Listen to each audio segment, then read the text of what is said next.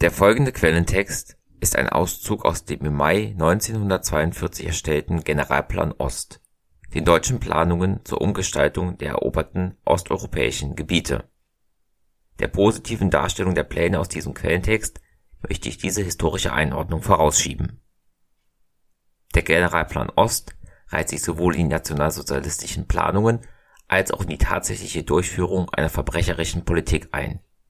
Den Plan durchdringend, teilweise ausdrücklich erwähnt, ist die Idee, dass die in Osteuropa lebende Bevölkerung in großen Teilen als billige Arbeitskräfte oder auch Sklaven ausgenutzt, darüber hinaus vertrieben, ghettoisiert und getötet werden sollte.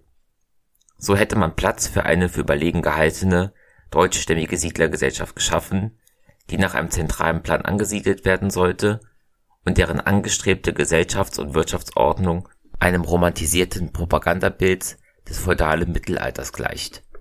Die Bevölkerung der deutsch besetzten osteuropäischen Gebiete, wozu auch viele Menschen jüdischen Glaubens gehörten, wurden zu Hunderttausenden in den Vernichtungslagern oder auf anderem Wege ermordet.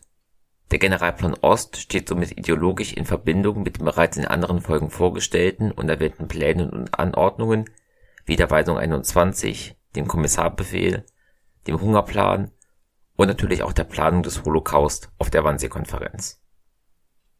Beginn des Zitats Allgemeine Leitgedanken Die deutschen Waffen haben die in Jahrhunderten immer wieder umstrittenen Ostgebiete endgültig dem Reiche gewonnen das Reich erblickt nunmehr seine vornehmste Aufgabe darin, diese Gebiete innerhalb kürzester Frist zu vollwertigen Reichsgauen auszubauen.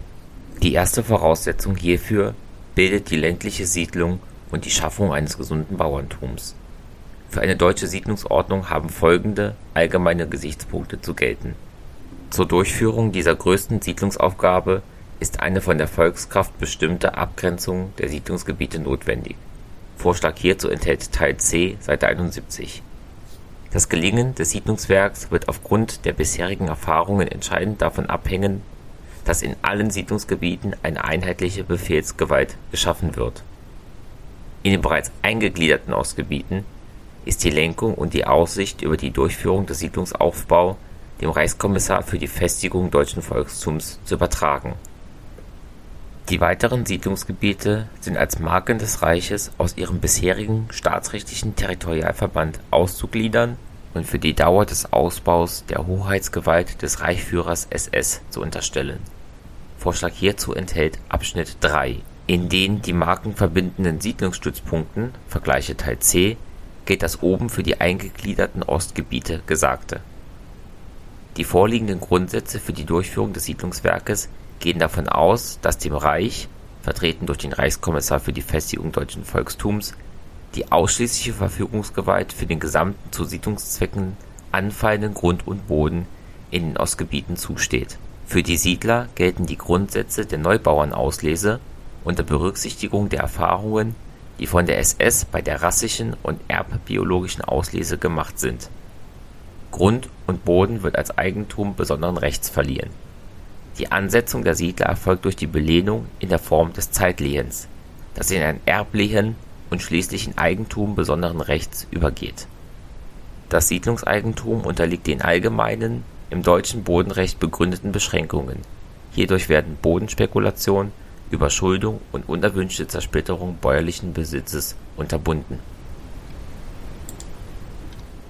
Abschnitt 2.3 Erläuterung zur Tabelle Verteilung der Aufbaukosten auf einzelne Träger.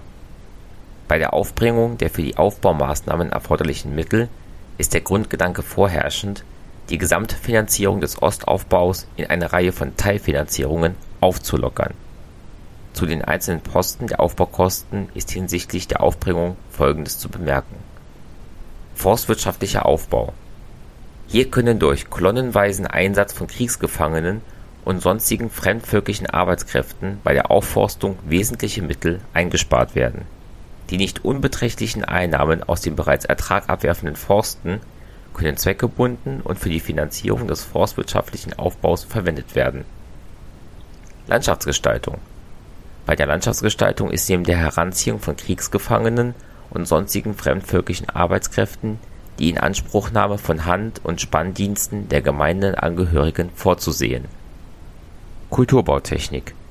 Hier wird man mit einer langsameren, aber über längere Zeit sich erstreckenden Inanspruchnahme der Mittel rechnen können. Einsatz von Kriegsgefangenen usw. ist möglich. Auch hier ist an den Weg der Gemeinschaftshilfe zu denken, wie es sich unter anderem in einzelnen ostpreußischen Kreisen bewährt hat. Straßenbau.